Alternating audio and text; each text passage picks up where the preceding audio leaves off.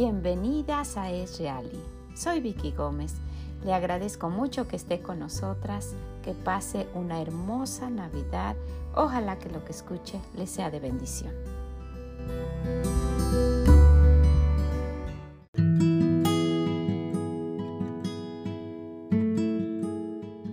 Un corazón agradecido goza, disfruta, crea recuerdos bellos. La vejez, el invierno de la vida, no tiene que ser una etapa triste y sola. Se puede disfrutar trayendo aquellas memorias que se fueron creando durante toda la vida. Es muy triste llegar a esa edad y voltear y darse cuenta de cómo se perdió el tiempo, de cómo se dio importancia a cosas que no la tenían, cómo nos enfocamos en cosas que no valían la pena cómo hicimos drama de cosas insignificantes, cómo perdimos el tiempo. Este día de Navidad es un buen momento para empezar a recobrar el tiempo perdido y hacer memorias que hagan una vejez feliz. No importa si está sola o acompañada, nos vamos a dar cuenta de que Dios va a estar ahí y aquellos grandes recuerdos que hayamos creado nos van a ayudar a vivir. No olvide que recordar es vivir. Deje de afanarse y correr por cosas que no se hicieron en su momento, o por lucir mejor, o por sentirse mejor que alguien, o por vanidad. Llene su corazón del propósito por el cual celebramos Navidad, de amor. ¿Sabe? Hay una carta que le invito a leer es una carta escrita con los recuerdos de cosas que sucedieron para que los vivamos y podamos disfrutar. Sabe, hemos creado familias indiferentes, matrimonios fríos, hijos materialistas que nunca están conformes por todo lo que han visto sus ojos. Por esta razón no toman en serio a Dios. Y cuando los animamos, hasta se ríen y es muy probable que recibamos una mala respuesta. ¿Dónde quedaron aquellas familias que se reunían este día para leer esa carta y recordar lo que sucedió esta noche? Pero mientras hay vida, hay esperanza. Y con esta misma, reúnase con los que ama. Escuchen esta historia. Comenten en cada pausa. Vivan ese momento como si estuvieran ahí. Reciban el amor con el cual Dios mandó ese regalo y compártanlo con los demás. Que Dios bendiga a sus familias y los ayude a crear recuerdos, recuerdos bellos que duren toda la vida. Feliz Navidad.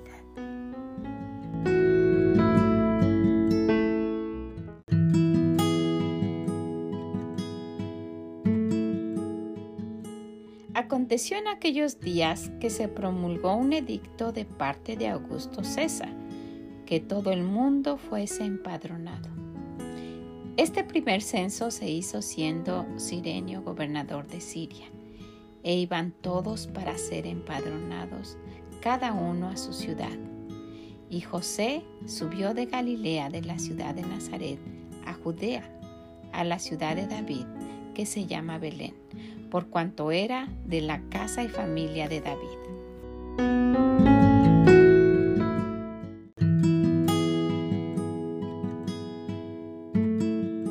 Para ser empadronado con María su mujer, desposada con él, la cual estaba encinta. Y aconteció que estando ellos allí, se cumplieron los días de su alumbramiento y dio a luz a su hijo primogénito y lo envolvió en pañales. Y lo acostó en un pesebre porque no había lugar para ellos en el mesón.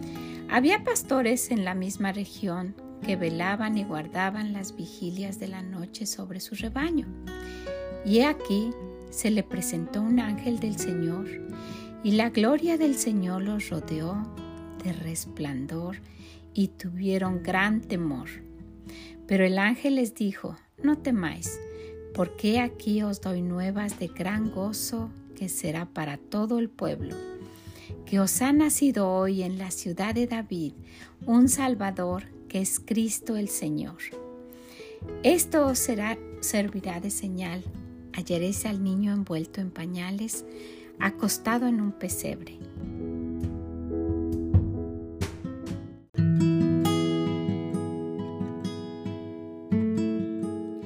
Repentinamente apareció con el ángel una multitud de las huestes celestiales que alababan a Dios y decían, Gloria a Dios en las alturas y en la tierra paz, buena voluntad para con los hombres. Sucedió que cuando los ángeles se fueron de ellos al cielo, los pastores se dijeron unos a otros, Pasemos pues hasta Belén y veamos esto que ha sucedido y que el Señor nos ha manifestado.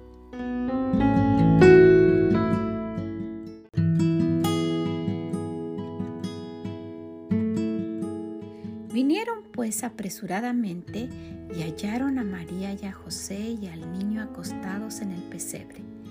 Y al verlo, dieron a conocer lo que se les había dicho acerca del niño y todos los que oyeron se maravillaron de lo que los pastores les decían. Pero María guardaba todas estas cosas meditándolas en su corazón.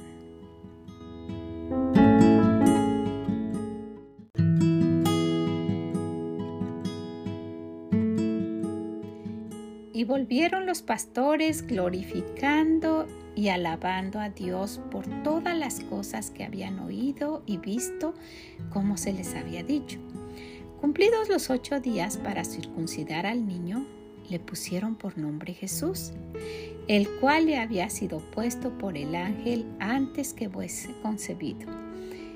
Y cuando se cumplieron los días de la purificación de ellos, conforme a la ley de Moisés, le trajeron a Jerusalén para presentarle al Señor como está escrito en la ley del Señor, todo varón que abriese la matriz para será llamado santo al Señor. Y para ofrecer conforme a lo que se dice en la ley del Señor, un par de tórtolas o dos palominos.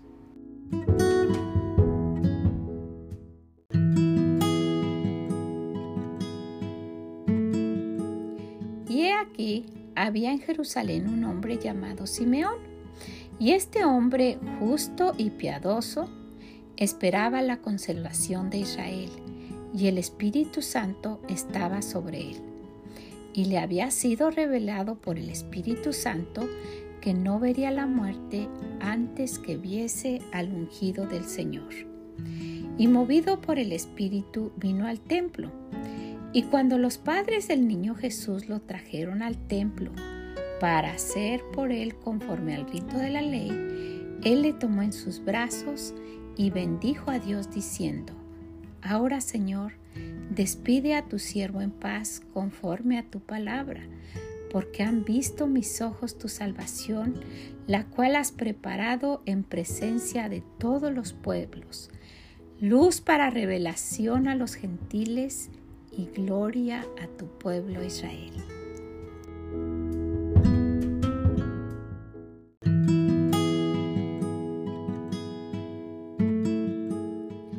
José y su madre estaban maravillados de todo lo que se decía de él.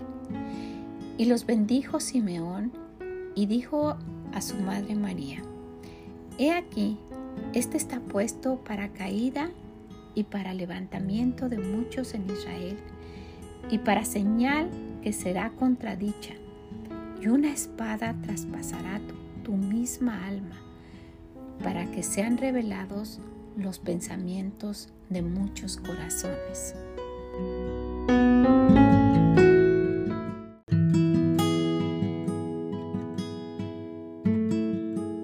Estaba también allí Ana, profetisa, hija de Fanuel de la tribu de Aser, de edad muy avanzada, pues había vivido con su marido siete años desde su virginidad y era viuda hacía 84 años y no se apartaba del templo sirviendo de noche y de día con ayuno y oraciones. Esta, presentándose en la misma hora, daba gracias a Dios y hablaba del niño a todos los que esperaban la redención en Jerusalén.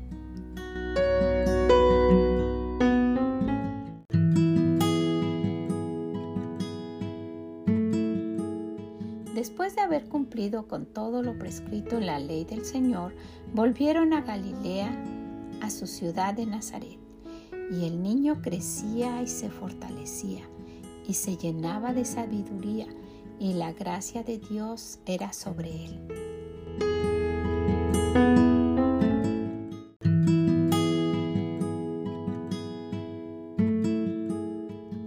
Iban sus padres todos los años a Jerusalén en la fiesta de la Pascua.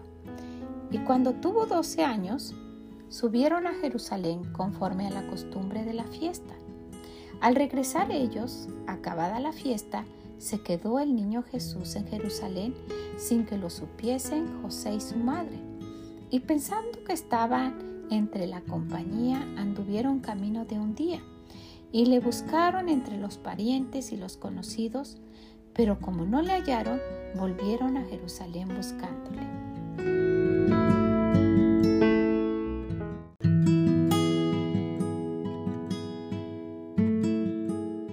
Y aconteció que tres días después le hallaron en el templo sentado en medio de los doctores de la ley, oyéndoles y preguntándoles.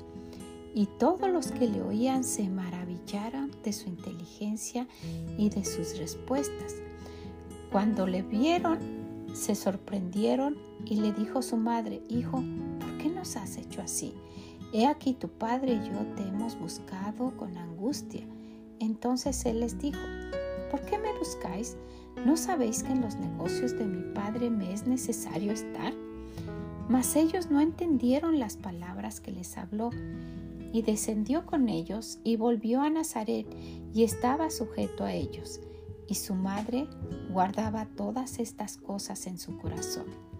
Y Jesús crecía en sabiduría y en estatura y en gracia para con Dios y los hombres.